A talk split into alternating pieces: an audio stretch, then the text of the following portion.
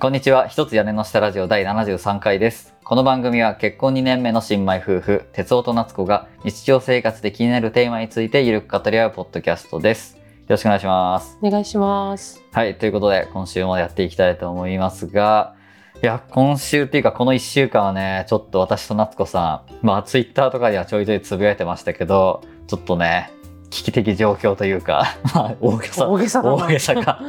まあ、ちょっとね、困った状況になってまして、今日はね、それについて、まあ、夏子さんと二人で、まあ、語っていこうかなと思いますので、ぜひ最後までお聞きいただければと思います。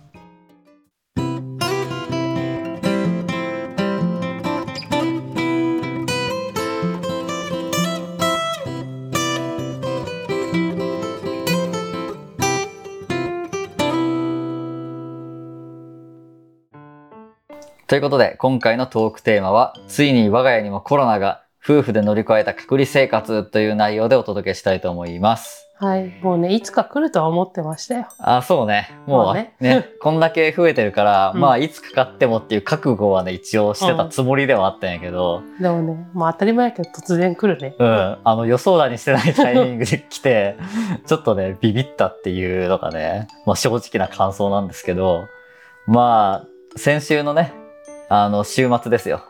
あの、お盆休み明けて3日間仕事して、その土日うんの間にちょっとね、ことが起こってしまいまして、びっくりしたよね、正直ね。うん。まあ職場って出たんよね。ね私の場合出て、まあ二人目出ないといいねとか思ってたら、うんまあ自分みたいな。まさかの自分っていう。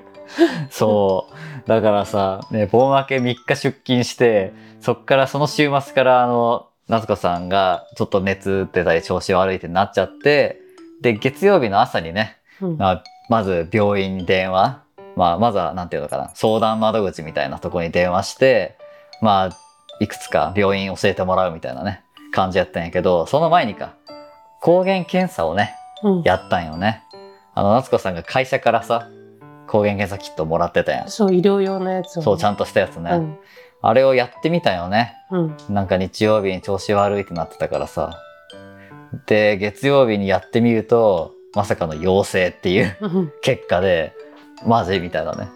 ついにうちに起きたみたいなうん。感じで、まあ病院に行ったっていうね。うん。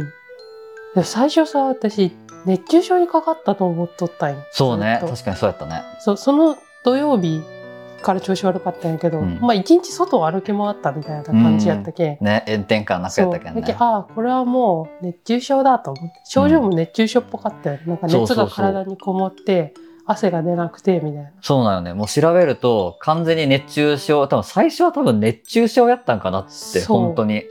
本当に全く汗かけないみたいな感じでさ、すごいあの、ね、熱中症のちょっと悪い感じのね、症状やったんよね。でで体に、ね、熱がこもって全然下がらん。なんか寝ても下がらん。涼しいところにおっても全く下がらんそうそう。だって保冷剤とかさ、あの、うん。太い血管とかにつけたりさ、もう床が冷たいけんさ、床に寝っ転がって、とにかく体を冷やすぞみたいな。感じやっててもさ、全然下がらんで、え、これやばいねってなって、とりあえずでも夜やったけんさ、もう帰ってきて、もう病院にも行けないしさ、熱があったらさ、ほら、以前ね、あのうん俺が入院した時に話したけどさ、もう入熱がある時点でさ、もう病院行けないよね。そうそうそうそうそう、PCR 検査を受けないと。うんそれがまた再来して、もう仕方なく朝まで待って、そうまあ耐えられるほどではなかったので、そうそまあまあいけるだろう。うん。で、朝になっても熱下がってなくて、抗原検査したら陽性っていう。うわあね。で、そっからさ、まあ病院さ電話するわけやけどさ、うんもう全然やっぱ繋がらんのよね。ねえうん。で、夏子さんはその時結構熱あったけん、うんまあ俺がね、うん、私の方でかけまくってたんですけど、茨城でさえ全然繋がらんというね。これさ一人暮らしとかでさうん一、人で対応しなきゃいけないって結構しんどいと思うん、って、しんどい。これ夫婦だったからさ、うんまだ大丈夫な俺の方がさ、なんとか活動できたけどよかったけどさ、うん一人だと本当きついよね。ねね。で、やっとね、その日は夕方にさ、予約取れて、でもその日からさ、あの、私自身も職場にさ連絡して、うんあの濃厚接触の可能性があるんで休みますって言ってさ、その日休んで夏子さんと一緒に病院行ったりしたよね。うんうんで、そっからもう療養生活スタートっていうね、うん。結局あの PCR 検査もまあ案の定陽性でねうん。で夏子さんは今日その日から10日間まあ療養と、うん。うん、いうことになって、ね、まだ療養期間中なんですけど、ね。そうそうそうそうね一応ね療養期間中やけど、あのピンマイクつけてあのソーシャルディスタンスがっつり取った状態で一応取ってるんでまあ私自身は今んとこまだかかってないし多分まあこういう取り方なら大丈夫だろうってことでそうね。まああ、と、撮ってますまあ、取れる程度には回復したということで。そうね今だいぶねうん。まあすまずさ重症化しなくてよかったっていうのがあるよねそうね。うんかなり軽症で済んだ部類だと思います。私は。そうね本当症状とかも人それぞれやけど、うん。夏子さんの場合は本当2日か3日ぐらいかな熱があったのがねうん。熱？はでも、解熱剤飲んだら結構すぐ下がったかも。ああそうねカロナール、ねカロナール系のやつねを飲んだら、なんか、さっき汗かけないって言ってたけど、うんその今までのかけてない分全部かなってぐらい、ブワッて汗が出て、ねシーツとかまでビショビショってなるぐらい。すごいよねそれでガッと下がったよね一気にそう熱がねそうそう。で、まあその後咳とかが出て、今それがまだちょっと残ってるかなってうん感じ。そうねちょっと意外やったのがさうん。ちょっとずつ症状がねやっぱり変化していくんよね、うん。やけん普通の風邪とはやっぱりちょっと違うんだなっていうのはうん。実際感じたねうん。なんかもう一気に来るやん熱が出て咳が出ますみたいな感じやん、風邪ってうん。で2日ぐらい寝たら治るみたいなさうん。感じやけどコロナはやっぱさ最初熱があったけど熱が引いた後ぐらいからさ急に咳が出始めてみたいなさ、なんかこう段階的に症状が変わっていく感じがあってそこはやっぱなんか普通の風邪とコロナで全然違うとこやなっていうのはちょっと思ったよね。うん。うん。でまあねそこから熱が引いてからはまあ咳を出しつつもまあとりあえずまあ今7日目ですけどだいぶ改善したよね。うん。うんまあ仕事も多分おそらくいけるだろうと。うん普通に。ね。だけどまだね、10日ぐらいは、10日までは隔離せないかんから、うん。今週の水曜までね、うん夏子さんは自宅療養が必要と。火曜までですね。火曜までか。で、水曜から復帰か。そうそうそう。そう。で、私、哲夫の方は5日間ね、あの、会社指示で、あの、隔離、うん。濃厚接触者の隔離になったんで、あの月曜から金曜まで隔離だったんで、うんもう、9連休になっちゃった。めちゃ休み。まさかの9連休って。だって、お盆休みで7連休した後3日出勤してその後9連休ってもうさ、半月ぐらい働いてないっていう状態。うんバグっちゃうよ。やばいよね。これ仕事大丈夫かなって感じだけど。まあそんな感じでしたね。うん。まあ夏子さんの症状とまあ今の状況っていうのはまあこういう感じで、まあなんとかね、回復傾向にあってよかったなっていう感じですね。うん。うん。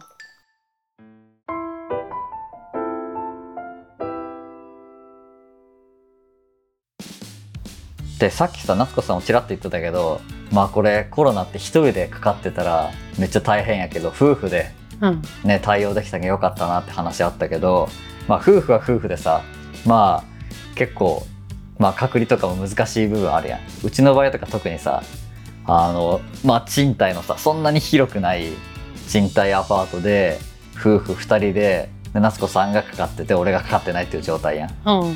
それでさ、もう俺諦めてたんや、正直。もうこれ俺かかるなって。確かになんかちょっともう体調悪い気がするとかそようそうそう。もうさ、月曜日の段階で、あ、これもう、俺も絶対2、3日ぐらい後に寝込むからって思って、買い出しとかもさ、もう全部2人分、うん。もう俺が寝込んでもいいぐらい一気に全部2セットずつ買って、食べ物とか飲み物とかも。で、持って帰ってきてっていうぐらいさ、もう覚悟決めてたんや、正直。うん。だってこの空間でさ、もう普通に夏子さんとさ、もうベッドも共有してるしさ、うん。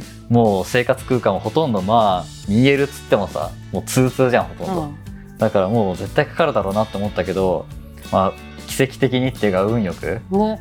ねかかんなくてもう無事に隔離期間を私は終えられそうなんでめっちゃ良かったなって思ったんやけどまあ結構ねでも言うて気使ってさあのいろいろ準備はしたっていうかさ隔離の方法とかもさ、考えてうん。うまいことやれたのも結構効いたのかなって思って、うん。実際どういう風にやったのかっていうのをさちょっとお話ししてこうかなって思うんですけどうん。うんまず部屋はね分けるってのは原則じゃん、そうね。寝室はがっつり分けましたね。そうそうそう夏子さんはもういつも使ってる寝室の方に完全に閉じこもって そこから出てこないようにしてで私はリビングとさリビングの方のにもう布団とか敷いて寝るっていう感じうん。でしたね。で結構ね良かったのが寝室とリビングの間にさ廊下あるじゃん。うん。あの廊下がね結構あの干渉地帯みたいになっててうん。その夏子さんのベッドルームから出てくるこうウイルスとかがその中間渉地点で薄まってリビングまで入ってこないっていうさ。そうそう。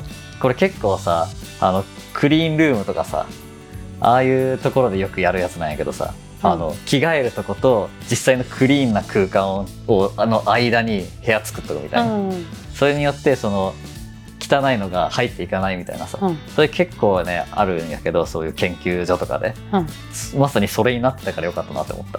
ああちょうど構造が。そうそうそうそう。で両方同時に開けないみたいな。うん、片方ずつしか開けないようにするみたいなさ。確かに通通にはしてなかったね、そうそうそうそれ結構ね多分良かったんじゃないかなって生活空間をきれいに分けれてたっていう。のは良かったなって思うのとあとはもう消毒ね徹底的な。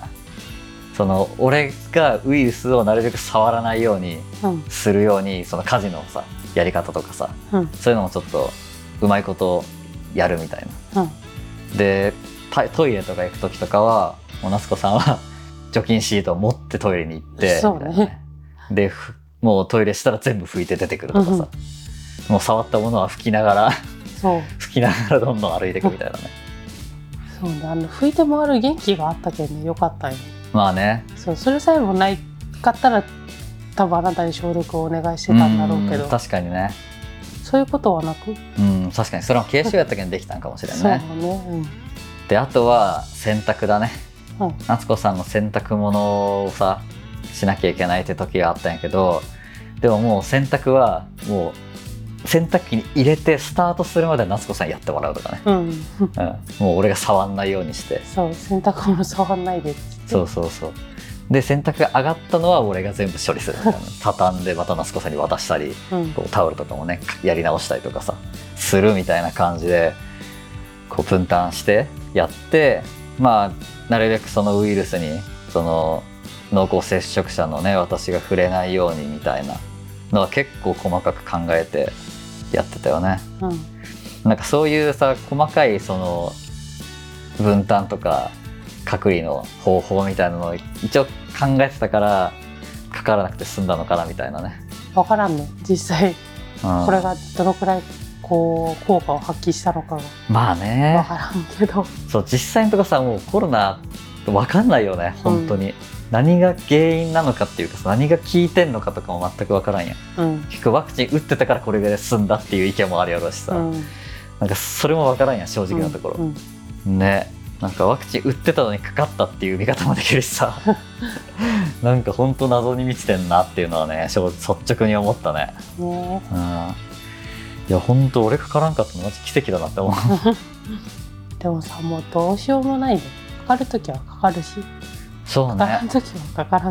本当にねもうとやかく言ってらんないよねうん。本当に、こう最初の頃はこうかかかかる人とか珍しかったけんさうん。なんかいろいろあったりしたけどさうん。もうここまで来たらさもうしょうがないよねみたいな感じになるよね、まあね、うん。まあ、最初からしょうがないんやけど正直かかるそうそう。そのなんて。う本当はね、うん。そうなんやけどなんかもうついに来たかっていうか。うん。まあなんとかね無事に終わりそうな感じがしてるからよかったなって思うけどね。うん。まあいいリフレッシュになったんじゃないですか。と思うことにします。まあ、ねリフレまあ普通に休んでたけど、うん。まあ病欠ではあったけど、うん、まあ俺はめっちゃリフレッシュになったから逆に。なんか映画とか見たりしてさ。うん。なんか普段全然見ない映画を見たりして過ごしたりしてなんかあとねいろいろゲームやったりとか。うんうん。本読んだりして。なんかまあ個人的にはリラックスして過ごしたかなって、うん。うん、夏川さんの様子も見れたし。うん。そう。本当にねその濃厚接触っていうシステムうん。結構良かったなって思うよ。まあなんかなんかあった時にさすぐ見れるしうんうん。夏子さんのさ料理とかご飯食べたりとかするのもさ一応こう俺が準備とかすることもできたし、うん。まあ一日中ね一緒にいて様子を見れたけん本当になんか、まあ、新た新しい意味での看護休暇の形かなみたいな。あ。そう。これなんか結構応用効きそうだなと思って。あうん。だって子供が熱出しましたっつったら親も一緒に休まなきゃいけないとかさ、うんうん。そのこの隔離の延長上にさなんかあったりするともう仕方ないから休むねみたいな感じで看病できるけんさ1日、うんなんかこの5日間は本当そういう意味ではすごい安心できたっていうのはあったね。うん。ね濃厚接触って意味の隔離もそうなんやけど夏子さんの看病をするっていううん意味での看護休暇みたいななんか感じで取れたからもうね隔離だからさ気兼ねなく休めるし、うんうん。だからすごいなんかそういう意味では良かったかもなって思ったね。確かに。うん。看病される側からしてもとてもありがたかった。ねそうなんよこれねを一人で乗り切れとなったら結構大変そうそうそう。なんか一人暮らしの人とかすごい大変やろうなと思ったよこれは本当うに、ん。本当に出られんけんね、うん。本当に簡単に食べれるやつとかをねたくさん用そう意してそうそ乗り切らないとこれはきついぞとうね。思いました、でもさちょっとさ買い出しとかでちょっと後悔したのはうん。結局カップ麺とかをさいっぱい買ってきたわけよ。インスタント麺とかさ、レトルト食品とかを。うん。結構きついねあのあ毎日3食なんか家にこもってレトルトみたいなのを食べ続けるとなんか逆に調子悪くなるっていうなんか。かねちょっと疲れてたよね味になそう。疲れた。レトルト味じゃないけどな。そうなんよね。なんか料理もさ俺が作ればいいんやけど俺料理も全然できないからさ。レトルトの関係のばっか買ってきてたから。なんかもうちょっとこう普段食べてるものに近いものとかを用意しといた方がいいかもなってのは思ったねあんまりこう味が濃くないうん。なんかおものとか弁当みたいなねなんかそうそうそう。そういうのをね検討してもよかったかも、うん、野菜とかもちょっと不足気味やったと思うし、うん。なんかそこはちょっとねあの慌てていっぱい買ったけどあの実際隔離ってなった時にきつかったね。はうん、そこちょっと課題だったかなって思ったね、うん、そうやっぱ最初はさ慌てるじゃん、あ、なんだかんださ急に病気とかなったらさうん。俺が入院した時もそうやったかもしれんけどなんだかんだちょっと慌てるわけよ、うん。やばいなって思って、うん。そうなるとやっぱりこう冷静にさ考えるこう力がちょっとずつちょっと落ちちゃってなんかちょっと目についたものを買っちゃうみたいな。なんかそんな感じにもなったんでやっぱ冷静さ大事だなと思ったね、うん。まあでも今までさ全く自分とは、まあ、関係ないとまでは言わんけどまあ結構さ自分事じゃなかったわけよ。自分たちの当事者になるまで。うん。でもやっぱ結構学び得たよね。実際コロナに感染してみてっていうかこのコロナ当事者になってみて。うんうん。なんかいろいろ学べたなってその実際のその病気がどういう風にな症状になるかとか隔離ってどういう感じになるのかっていうのがさうんなんかいい教訓になったなっていうのはあるね。うんうん。なんかまあ次かかりたくはないけどうん。次もし俺がかかった時とかはなんかより良い隔離生活がさらに送れそうな 気はするねこれで学んでね。まあなのでねまあこれを聞いている皆さんもコロナ当日のリアルな意見をねちょっとあのお話ししたのでもしね自分がかかってしまった時とか家族がかかってしまった時とかまあそういう時にね、まあ、これを聞いたことを思い出して2回目のような対応をしてもらえれば あのより良い隔離生活をね送ることができるんじゃないかなと思うので、まあ、ぜひね参考にしていただけたらなと思います。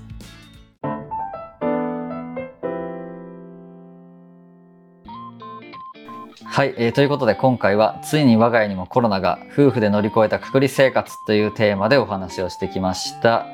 まあ私は明日から、まあ今日からか、月曜日から復帰して、夏子さんもね、水曜からこのまま治れば復帰できるんで、まあ良かったなっていうことでね、うんうんうん、まあこのお話もね、笑い話ということで、うん、まあお納めいただけたらなと思います。ということで、ここまでお聞きいただきありがとうございました。よければ番組へのご意見、ご感想をハッシュタグ屋根下ラジオでツイートしていただけると嬉しいです。また番組のフォロー、レビュー評価も活動の励みになりますので、ぜひよろしくお願いします。そして私たちへの質問や日常生活のお悩み、トークテーマの投稿などお便りも募集しています。概要欄の投稿フォームからお気軽にお寄せください。それでは今回はこれで終わりにしたいと思います。また次回お会いしましょう。バイバイバイバイ